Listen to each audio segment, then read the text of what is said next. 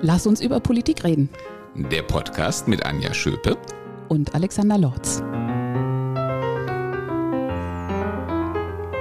Sagt wir herzlich willkommen zu unserer nächsten Folge. Lass uns über Politik reden. Hallo Alexander. Ja, hallo Anja. Und hallo an alle, die jetzt wieder eingeschaltet haben. Es freut uns sehr. Ich habe gedacht, als wir uns jetzt heute getroffen haben, dass die ganze Bandbreite des Lebens unser letztes Thema. Karneval, Fasching, Fastnacht. Ähm, und heute haben wir ein ganz anderes Thema, was aber auch zum Leben gehört, eigentlich wahrscheinlich wie nichts anderes. Ja, heute wollen wir uns ein bisschen dem Ende des Lebens zuwenden, also ähm, sozusagen dem traurigen Gegenpol zu der Lebensfreude, die die Fassenacht äh, in gewisser Weise verkörpert. Und ähm, ja, die, äh, du hast dich ganz bewusst entschieden, wir haben uns zusammen ganz bewusst entschieden, weil es einen ganz konkreten Anlass gibt, dass wir heute über das Thema Sterben und Sterbehilfe sprechen wollen. Ja, es gibt eigentlich zwei konkrete Anlässe. Äh, wir haben das Thema ähm, schon länger auf der Agenda gehabt, weil sich einfach ähm, der Bundestag äh, damit beschäftigt, ähm, was äh, mit einem Urteil des Bundesverfassungsgerichts zu dieser Thematik zu tun hat. Das hat den Bundestag gezwungen, sich damit zu beschäftigen und der Bundestag tut sich damit jetzt schon, tut sich nachvollziehbarerweise damit schwer, schlägt sich jetzt schon ein paar Jahre damit herum, aber es gab wieder eine Debatte im letzten Jahr, es gab eine Anhörung. Wir warten alle darauf, dass sich das jetzt in entsprechenden Gesetzesberatungen auch manifestiert. Aber der ganz konkrete Anlass, das jetzt aufzugreifen, dieses Thema, war, ähm, dass mein Vater vor wenigen Tagen gestorben ist und äh, dass ich ihn auf diesem letzten Weg äh, begleitet habe. Und ähm, dann schaut man, ähm, auch wenn das jetzt natürlich äh, keine Frage von Sterbehilfe in dem konkreten Fall war, aber ähm, wenn man allgemein in so einer Diskussion drin ist und dann plötzlich so nah an diese Erfahrung herangebracht wird äh, durch einen äußeren Einfluss, ja, äh, dann beschäftigt man sich logischerweise auch mit dem politischen Thema aus einer anderen Perspektive und deswegen habe ich gedacht, äh, vielleicht ist das ja mal ganz interessant, auch äh, aufgrund dieser Färbung durch unmittelbare persönliche Erfahrung. Also ich habe ja sofort Ja gesagt. Ja, ist schon ein paar Jahre her, da habe ich auch diese Erfahrung gemacht und man kommt schon in diese Situation, auch wenn ich jetzt nicht mit dem Thema Sterbehilfe zu tun hatte, aber schon in Situationen gekommen bin, in denen du jetzt auch warst. Magst du ein bisschen erzählen? Ja, es ist ähm, die Grundgeschichte ist eigentlich relativ einfach. Meinem Vater ging es scheinbar ähm, bis äh, Ende des letzten Jahres äh, prima. Also soweit man halt mit 85 und natürlich ein paar Vorerkrankungen sagen kann, äh, das war alles prima. Und dann erlitt er in der Silvesternacht, ausgerechnet in der Silvesternacht, einen Schlaganfall ähm, und ähm, lag halt erst lange Zeit äh, im Krankenhaus. Ähm, man hatte noch ein paar Wochen die Hoffnung, dass äh, er sich davon wieder erholen könnte, dass er vielleicht mit Rehabilitationsmaßnahmen da auch äh, wieder, mm, ja, jedenfalls in der einen oder anderen Form auf die Beine kommen könnte. Aber irgendwann gab es dann so einen Kipppunkt und dann ging es relativ schnell bergab bis eben zu dem Punkt, ähm, wo die Ärzte dann noch keine Hoffnung hatten. Und äh, das war, glaube ich, der schwerste Moment, äh, dann eben äh, zu entscheiden ähm, für ihn. Ich bin überzeugt im Einklang mit seinem Willen, aber eben am Ende doch für ihn zu entscheiden, dass man weitere Therapieversuche einstellt und ihn eben palliativ ähm, bis zum Ende begleitet. Und ähm, das äh, habe ich in dieser Form auch zum ersten Mal äh, in meinem Leben machen müssen. Und äh, ich habe festgestellt, es macht etwas mit einem, äh, wenn man eine solche Entscheidung am Ende treffen muss, auch wenn sie noch so gut abgesichert ist, auch wenn man sich ihrer noch so sicher ist, dass es die richtige ist in diesem Moment. Aber ähm, es, es fällt einem trotzdem schwer. Es ist ja, also das, was man da entscheidet, ist ja auch mit nichts vergleichbar. Nicht nur, dass es ähm, nicht mehr wieder gut zu machen ist, irreversibel würde ein Jurist wahrscheinlich sagen, ähm, äh, sondern was endgültigeres als ja, eben den Tod für den Menschen gibt es natürlich nicht. Also das ist, glaube ich, also ich musste das damals auch entscheiden. Ich weiß nicht womit das vergleichbar sein sollte. Wann, in welche Situation ein Mensch kommen kann, die, die nur annähernd diese Dimension gefühlsmäßig hat.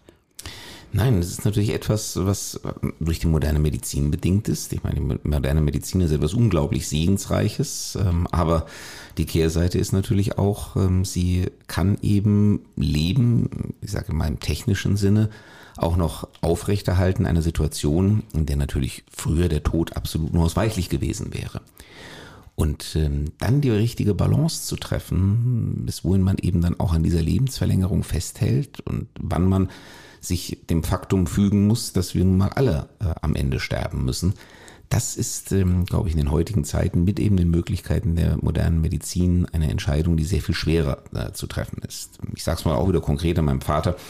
Mein Vater konnte nicht mehr schlucken und äh, nicht mehr sprechen, äh, ohne die Möglichkeit der künstlichen Ernährung. Ähm, hätte man es überhaupt nicht vermeiden können, wäre einfach in den ersten Tagen nach dem Schlaganfall gestorben. So konnte man das, wie gesagt, lange hinausziehen und ja sogar auch ähm, lange Zeit mit einer Prognose versehen, ne, dass das wieder zurückkommen könnte. Und ich halte es ja auch für völlig richtig, dass man, solange es diese Prognose gibt, auch ähm, dafür kämpft, dass sie eintritt. Ähm, aber wenn man dann eben diesen Kipppunkt erreicht, ähm, wo man sagen muss, äh, jetzt ähm, ist wohl die Zeit von jemandem abgelaufen, ähm, das ist halt etwas, was uns schwerfällt, äh, weil man fühlt sich so ein bisschen, als würde man sich selber zu der Entscheidung über Leben und Tod aufschwingen. Ähm, und äh, das ist kein gutes Gefühl. Ähm, man muss sich auch immer rational dann vorsagen, ähm, nein, wenn im Prinzip der Sterbeprozess eingesetzt hat, wenn, wie gesagt, der Tod eigentlich das unausweichliche Ende ist und es ist nur die Frage der Art und Weise ist und ob er vielleicht ein paar Stunden oder Tage früher oder später eintritt, äh, dann ist es nicht mehr die eigene Entscheidung, hat jemand anders die Entscheidung getroffen und die muss man dann auch respektieren. Aber es ändert nichts daran, dass es eine schwere Situation ist. Was hat dir geholfen in der Situation? Mir hat sehr geholfen, dass äh, mein Vater schon zu seinen Lebzeiten mit dem Thema recht offen umgegangen ist, so dass ich eine ziemlich klare Vorstellung davon hatte, ähm, was er will und was er nicht will. Und was natürlich dann sehr hilfreich war, jetzt komme ich wieder als Jurist, ähm, er hat auch eine entsprechende Patientenverfügung formuliert. Und dafür war ich sehr dankbar ähm, und waren die Ärzte sehr dankbar, weil da halt wirklich auch sehr klar aufgeschrieben war, ähm, ich will alles, dass alles gemacht wird, was irgendwie sinnvoll und erfolgversprechend ist.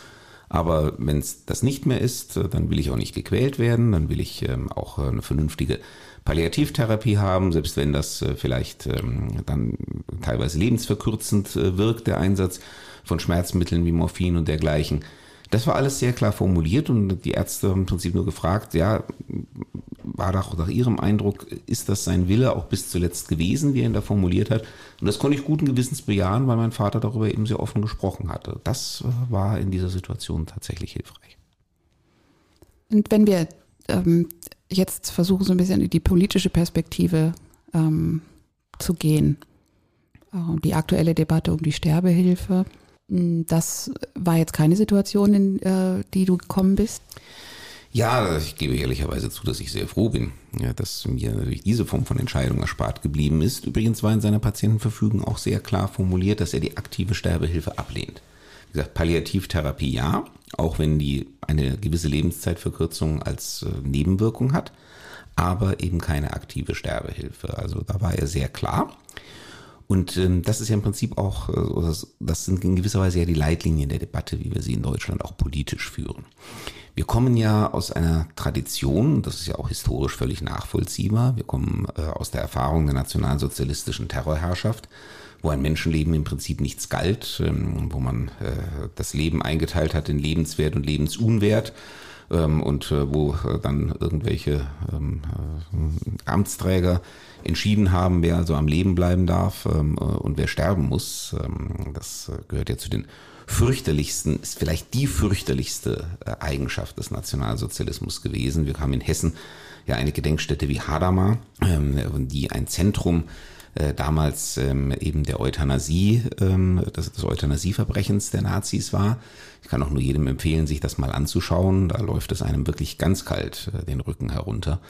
Und ähm, mit dieser Erfahrung im Kreuz sind wir natürlich, ähm, oder haben wir jahrzehntelang eine sehr rigide Position eingenommen, ähm, nach dem Motto, also eigentlich darf gar nichts gemacht werden, was in irgendeiner Form das Leben beeinträchtigt. Ähm, natürlich, äh, wenn man sich selbst umbringt, kann man das nicht verhindern, aber äh, es muss alles getan werden. Das bedeutet dann ja auch, dass man beispielsweise bei ähm, äh, Selbstmörderinnen, Selbstmördern, also äh, in dem Moment, wo sie da irgendwie bewusstlos liegen, natürlich sofort wieder ähm, mit ähm, Rettungsmaßnahmen ergreifen muss, selbst wenn der Wille ähm, des Menschen aus dem Leben zu scheiden ganz klar ist. Und es hat uns auch beeinträchtigt bei der Entwicklung einer vernünftigen Palliativtherapie. Wir sind ja hinter anderen Ländern relativ weit zurück oder jedenfalls zurück gewesen für viele Jahre weil eben diese Nebenwirkung, dass ähm, der Einsatz von Schmerzmitteln auch eben in entsprechenden Dosen ähm, eine Lebenszeitverkürzung zur Folge haben kann, das berührte bei uns schon wieder dieses Tabu, äh, das wir aus der Nazizeit übernommen hatten. Und ähm, ich glaube, es ist gut, dass äh, sich das jetzt auch natürlich unter aus der Perspektive eben dessen, dessen, was heute medizinisch alles möglich ist, ähm, dass sich das jetzt etwas aufgelöst hat. Und dann kam der Paukenschlag des Bundesverfassungsgerichts, ähm, das im Prinzip ein Recht auf selbstbestimmtes Sterben ähm, äh, als Bestandteil der eigenen Lebensgestaltung postuliert hat. Das, wie gesagt, zwingt jetzt dazu, dass wir unsere Rechtslage an dieser Stelle neu gestalten müssen. Aber man sieht auch an an den Positionen, die in der politischen Debatte jetzt aufeinandertreffen, natürlich, wie schwer wir uns damit tun. Ähm, und ich finde es auch grundsätzlich gut, dass wir uns schwer damit tun, ähm, denn das sind auch keine Entscheidungen, die man in irgendeiner Form leichtherzig treffen sollte. Aber äh, ich glaube, es macht auch keinen Sinn, äh, das alles mit einem Tabu zu belegen und zu sagen, es darf eigentlich gar nichts gemacht werden und darüber reden davon am besten auch nicht. Ähm, das wird äh, der ähm, individuellen Lage vieler Menschen am Ende ihres Lebens eben auch nicht mehr gerecht. Vielleicht müssen wir erstmal sortieren. Was ist passive Sterbehilfe und was ist aktive Sterbehilfe aus juristischer Sicht? Ja, das ist schon schwer genug. Also ich werde äh, dir da auch keine allgemeingültige Definition liefern können. Das sind genau die Dinge, um die auch gerungen wird in der politischen Debatte. Ähm, das irgendwie mal vernünftig zu konturieren. Also so, dass notfalls auch ein Gericht darüber entscheiden könnte. Das ist ja immer die Herausforderung für uns als Juristinnen und Juristen. Und ähm, das ist eine sehr, sehr fein ziselierte Arbeit, ähm, die ich, wie gesagt, gar nicht riskieren würde, aus der Hand jetzt irgendwie zu leisten.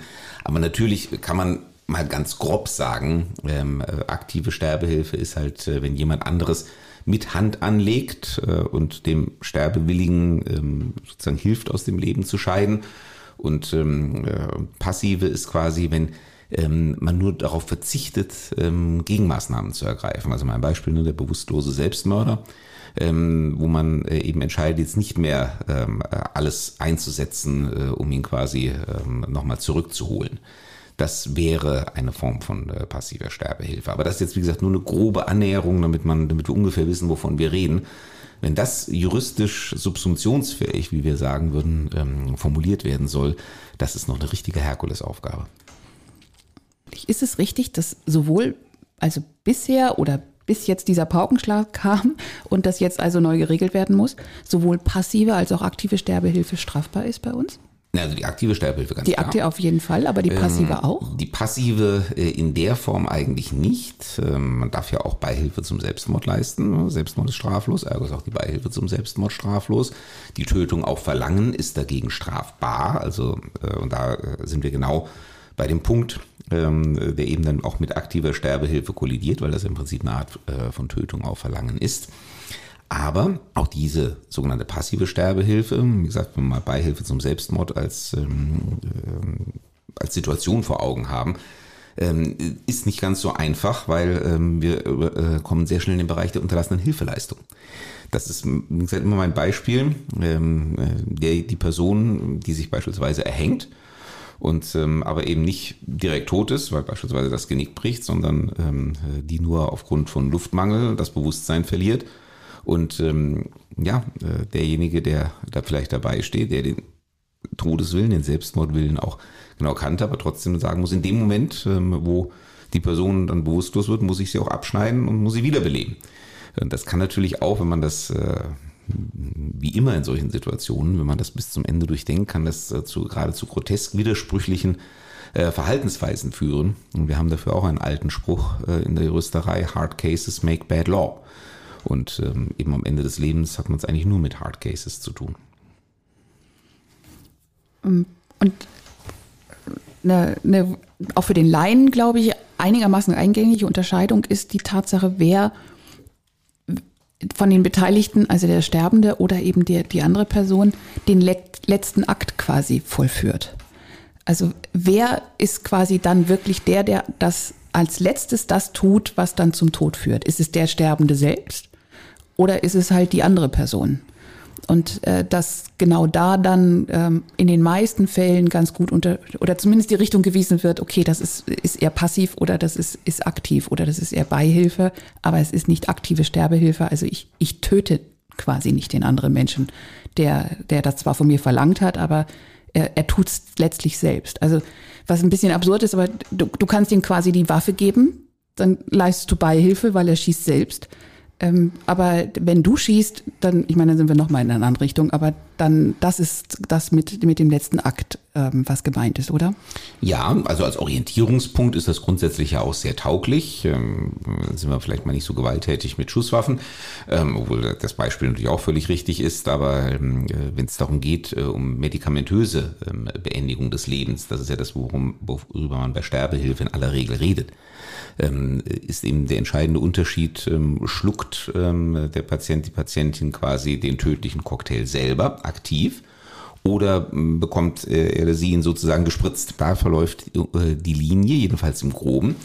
Aber äh, die richtig harten Fälle spielen sich ja genau dazwischen ab. Die richtig harten Fälle sind diejenigen, wo ein Mensch ähm, noch klar bei Verstand ist, ähm, klar auch in der Lage ist, seinen Willen zu bilden, auch in irgendeiner Form zu artikulieren, ähm, in diesem Fall beispielsweise den Willen aus dem Leben scheiden zu wollen, aber körperlich nicht mehr in der Lage ist, ähm, diesen letzten entscheidenden Akt selber auszuführen. Da genau ähm, werden die Fälle hart und äh, das sind genau auch die Fallkonstellationen, um die im Moment in der politischen Debatte gerungen wird, wie man damit umgeht.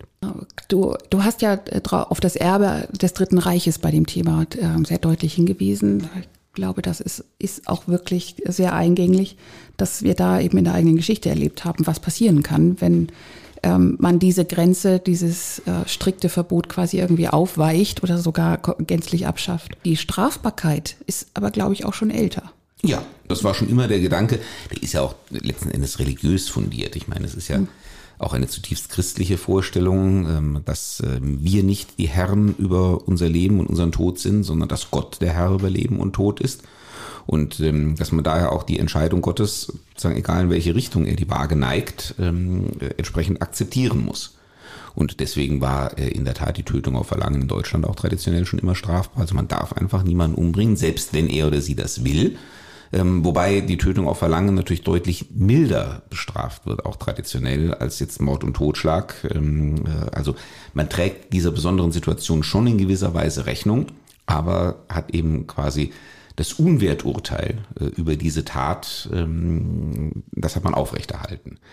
Und wenn wir schon über diese religiöse Fundierung reden, muss man ja auch sagen, ähm, es gab auch eine Zeit, da war auch der Selbstmord strafbar. Das ist, wenn er erfolgreich ist, ähm, relativ witzlos, also jedenfalls für die betroffene Person selber. War aber schon interessant für diejenigen, die ihren Selbstmordversuch überlebt haben, die dann auch noch dafür bestraft wurden, dass sie versucht haben, sich umzubringen. Das haben wir jetzt auch schon vor langer Zeit abgeschafft, aber das zeigt, aus welcher religiös ähm, äh, bedingten Grundhaltung äh, oder Grundkonnotation äh, alle diese Vorschriften letztlich resultieren.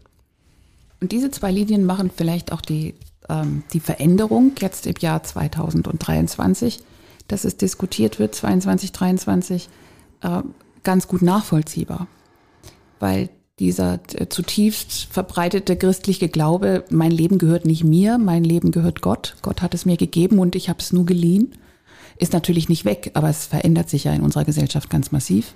Und wir kommen ja immer mehr dahin, wie in allen Lebensbereichen, ähm, die Individualität und das äh, Recht auf Selbstbestimmung und auf eigene Freiheit in den Mittelpunkt zu stellen. Und dann finde ich es wieder irgendwie logisch, dass quasi so diese äh, zutiefst menschliche und entscheidende Frage, wie sterbe ich, auch in dieser Linie gesehen werden kann. Das ist eben in der Mehrheit in der Bevölkerung offensichtlich dann so ist, nee, das Leben gehört mir und deswegen wie bei allem anderen, kann ich ganz alleine entscheiden, wie ich mit meinem Leben umgehe. Und damit kann ich auch entscheiden, es zu beenden.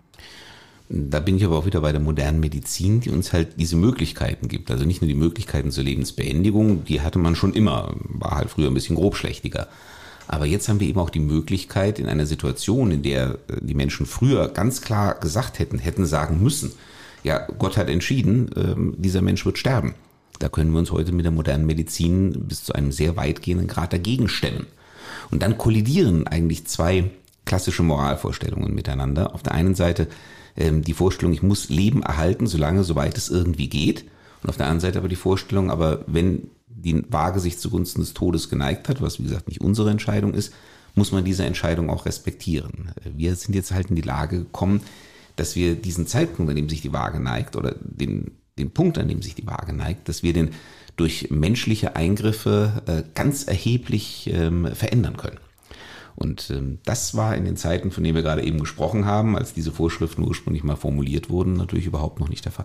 Durch diese moderne Medizin ist ja nicht nur dieses Verlängern möglich, sondern ja auch eine viel bessere professionelle Aussage, wie wird denn Leben mal sein, wenn wir es jetzt nicht zu Ende gehen lassen? Äh, und dann kommen wir zu der Frage, was ist denn eigentlich lebenswert?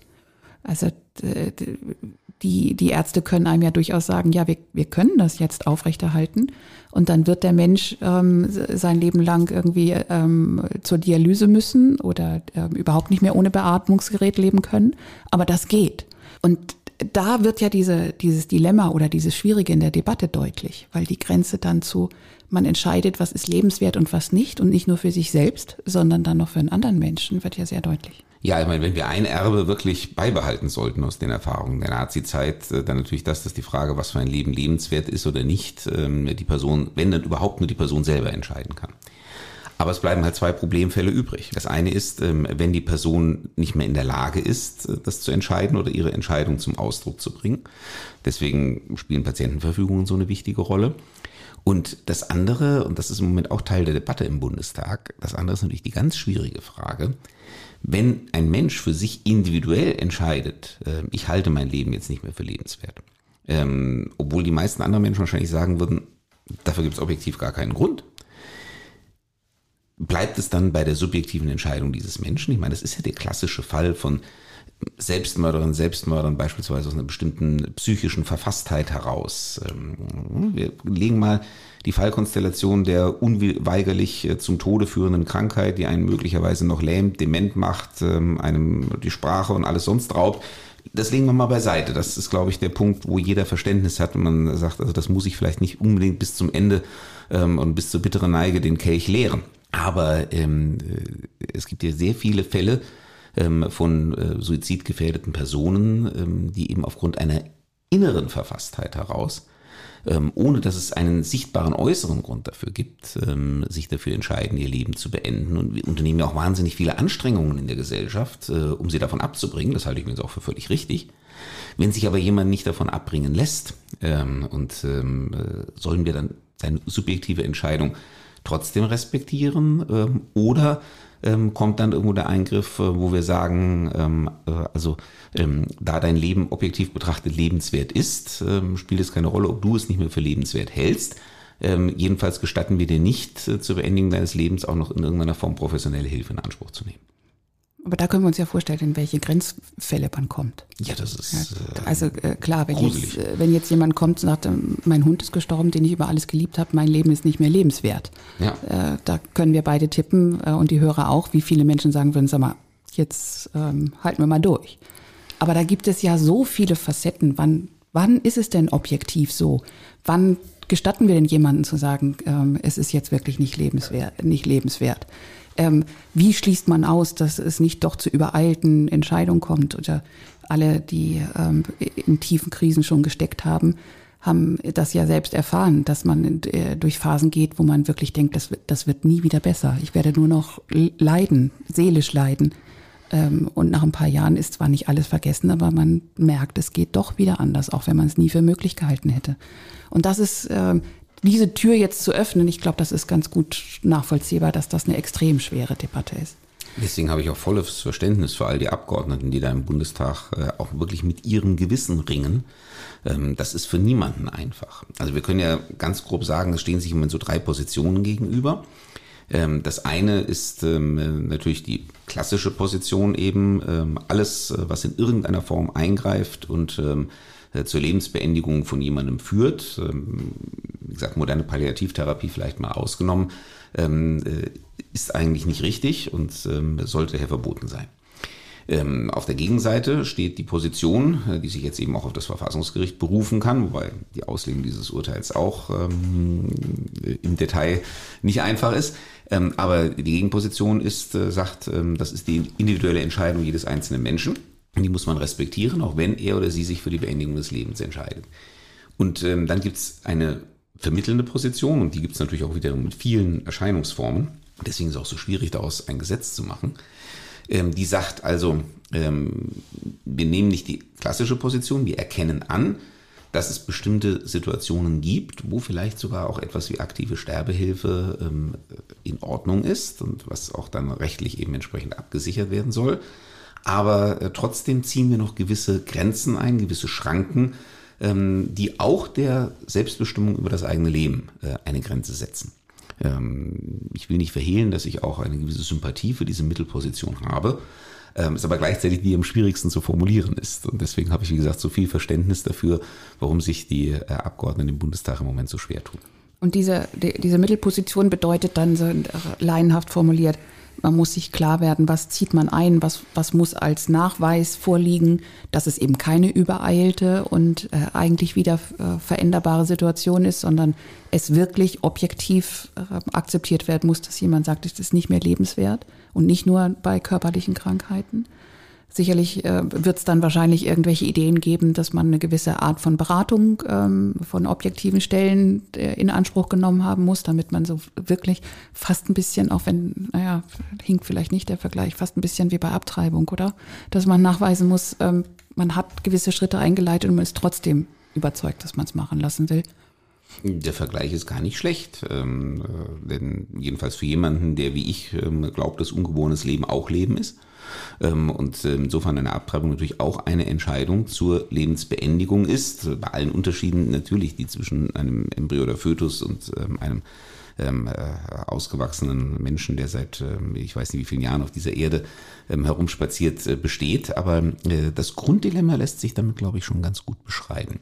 Und der klassische Kunstgriff der Juristen in einem solchen Fall ist natürlich der, über Verfahrensschritte zu gehen, genau wie du es beschrieben hast. Ähm, wenn ich mich, wenn ich mir nicht zutraue, aus den Gründen, die wir jetzt diskutiert haben, sozusagen materielle Kriterien festzulegen, ähm, wann ist ein Leben lebenswert, wann darfst du äh, sozusagen über Ja, aber mal ganz ehrlich, also das kannst du gleich sein lassen, weil richtig. Und dann bleibt dann mir nichts anderes übrig, ähm, wenn man wie gesagt nicht beim Totalverbot ähm, festhalten will, als zu sagen, dann ziehe ich eben verfahrensmäßige und institutionelle Absicherungen ein. Und dann kann es zum Beispiel sein, dass man sagt, dann brauche ich eben äh, mehrere ärztliche oder psychologische Gutachten, äh, wo wirklich auch vielleicht einen gewissen Zeitabstand, ne, damit so eine Cooling-Off-Period auch gibt, ähm, äh, beurteilt wird, ähm, äh, die Ernsthaftigkeit des Verlangens ähm, zur Lebensbeendigung, ähm, dann ähm, ja, ähm, brauche ich möglicherweise eben solche Beratungsgespräche, äh, vielleicht auch äh, die Teilnahme an irgendeinem Projekt, ähm, um ähm, ja, einen wieder ins lebenswerte Leben zurückzubringen. Man kann sich da alles Mögliche ausdenken. Das sind sozusagen unsere Hilfskonstruktionen, mit denen wir äh, unsere Entscheidungen letzten Endes absichern wollen. Und daraus soll ein Gesetz werden? Ist es, ist es quasi das äh, Umformulieren des Strafgesetzbuchs oder soll ein Sterbehilfegesetz wirklich entstehen? Auch das ist äh, im Moment nach meiner Wahrnehmung noch eine offene Frage. Also natürlich wird man ans Strafgesetzbuch dran gehen müssen, weil äh, ich meine, die Strafbarkeitsregeln müssen mit dem, was man sonst äh, formuliert, übereinstimmen. Aber äh, wenn wir gerade über solche verfahrensmäßigen und institutionellen Absicherungen reden, ähm, die, also wenn quasi ein Prozess installiert werden soll, ähm, mit dem möglicherweise der Weg zu einer aktiven Sterbehilfe oder Sterbebegleitung gebahnt werden soll, das wird man nicht alles im Strafgesetzbuch unterbringen können. Also da wird man meiner Ansicht nach, wenn man sich für diesen Weg entscheidet, ähm, dann wird man, äh, glaube ich, tatsächlich ein extra Gesetz machen müssen. Wäre das nicht aber auch der richtige Weg, weil man dann wirklich alle Facetten des Themas ähm, äh, dort reinfließen lassen könnte? Weil es ist doch nicht nur eine Frage von strafbar oder nicht strafbar und wann ist es strafbar? Absolut, du brauchst, du brauchst auch eine Absicherung für die Ärzte ähm, die ja in irgendeiner Form da involviert sind ähm, und äh, die auch nicht damit zufrieden sind, wenn einfach nur sagt, naja, was du machst, ist nicht strafbar, ähm, sondern für Ärztinnen und Ärzte ähm, spielen ja auch, ne, denken wir an den Eid des Hippokrates, ähm, spielen ja auch medizinethische Erwägungen eine ganz weitreichende Rolle. Und natürlich, wenn der Gesetzgeber das in irgendeiner Form kodifiziert, ähm, werden alle Beteiligten dankbar sein ähm, für die Anleitung, für die Leitplanken, die sie dadurch bekommen. Wir sollten uns aber, glaube ich, keine Illusionen machen. Egal, was wir tun und wie genau wir das formulieren und egal, wie viele Fallkonstellationen wir uns ausdenken, denen wir der Rechnung tragen und das alles medizinethisch äh, absichern, es wird der Fall kommen, der nicht drunter passt und wo wir wieder vor der gleichen Frage stehen, äh, ohne eine klare Anweisung im Gesetz zu finden. Ich glaube, ähm, diese Illusion, man könne das alles jetzt im Vorhinein einmal abstrakt ähm, und für alle Fälle und Zeiten regeln, die muss man sich gleich abschminken. Glaubst du, dass das Gesetz diese Legislatur noch kommen wird? Das ist eine spannende Frage. Es ist eigentlich schon ziemlich lange angekündigt äh, und es wird immer wieder verschoben. Ähm, aber es wird durchaus auch ernsthaft weiter betrieben, weil ja auch alle Beteiligten wissen, sie müssen irgendwann zu Potte kommen. Also ja, ja, ich glaube, es wird noch diese Legislatur kommen. Um den Kreis zu schließen, wenn, wenn es diese Prozesse schon gäbe, nehmen wir mal an, dieser Mittelweg würde als, als neues Gesetz kommen. Und dein Vater hätte dich gebeten, ihm Sterbehilfe zu leisten. Was glaubst du, wie du dich verhalten hättest? Ich hätte, mit Ausnahme einer Konstellation, über die ich gleich nochmal reden werde, ich hätte mit Sicherheit versucht, ihn davon abzubringen. Auch deswegen sind übrigens diese verfahrensmäßigen und institutionellen Absicherungen so wichtig. Ich habe jetzt nur über die Ärztinnen und Ärzte gesprochen. Aber es ist natürlich wahrscheinlich noch wichtiger für die Angehörigen. Weil auch da wäre es ein Punkt gewesen, wo man sagen kann, also ähm, wenn eben alle die Verfahrensschritte durchlaufen sind, alle beteiligten Institutionen das sozusagen zertifiziert haben, dann muss ich vielleicht auch den Willen jetzt meines Vaters mal hypothetisch gesprochen äh, an diesem Punkt respektieren. Ich weiß aber nicht, ob ich das geschafft hätte. Das sage ich auch ganz ehrlich. Mit Ausnahme der einen Konstellation, äh, über die ich reden will, ja, weil das natürlich auch die ist, vor der ich selber eine wahnsinnige Angst habe. Eben wirklich ähm, die Konstellation, in der man weiß, man ist unheilbar krank, äh, man steuert in absehbarer Zeit auf den Tod zu und ähm, dieser ähm, äh, Sterbeprozess wird aufgrund der besonderen Eigenschaften der Krankheit, leider gibt es ja einige dieser Sorte, ähm, wird qualvoll oder unwürdig. Ähm, dann glaube ich, ähm, äh, dann hätte ich ihn auch verstanden. Aber Gott sei Dank ist, es, ist er in diese Situation nie gekommen. Ich glaube, wir haben selber noch einen besseren Eindruck und die, die uns zugehört haben, vielleicht auch bekommen, dass es eigentlich fast kaum eine Frage gibt, die schwerer zu beantworten und zu erörtern ist als genau diese, oder? Absolut. Das, und deswegen sage ich auch meine ehrliche Bewunderung ähm, für alle Menschen, die sich ähm, mit dieser Frage in irgendeiner Form auseinandersetzen oder auseinandersetzen müssen, die solche Entscheidungen, sei es jetzt als Gesetzgeber, sei es als ähm, äh, Arzt oder Ärztin oder sei es als Angehöriger, äh, zu treffen haben. Ich glaube, das macht sich keiner leicht. Äh, und ähm, wenn man einmal in so einem Entscheidungsprozess äh, war, ich glaube, man fragt sich selber bis an sein eigenes Lebensende, ob man es richtig gemacht hat. Sagen wir jetzt mal ganz leise, danke, passt zum Thema. Ja, wir versprechen auch nächstes Mal ähm, wird es ähm, äh, wieder etwas leichtere Kost. Ähm, politisch vielleicht nicht weniger bedeutsam, aber ähm, vielleicht emotional etwas weniger belastet. Und ich danke dir sehr, dass du gerade dieses ganz aktuelle und sehr einschneidende Erlebnis in deinem Leben hier mit uns geteilt hast, mit mir geteilt hast, aber auch mit den Hörern. Ich finde es ehrlich gesagt sehr hilfreich, über so etwas zu reden. Ich kann auch eigentlich nur jede und jeden in so einer Situation dazu ermutigen, auch wirklich ähm, das Gespräch zu suchen ähm, und sei es nur, um die eigenen Gedanken zu klären. Und ich glaube, wir sprechen in unserer Gesellschaft generell auch zu wenig über das Thema.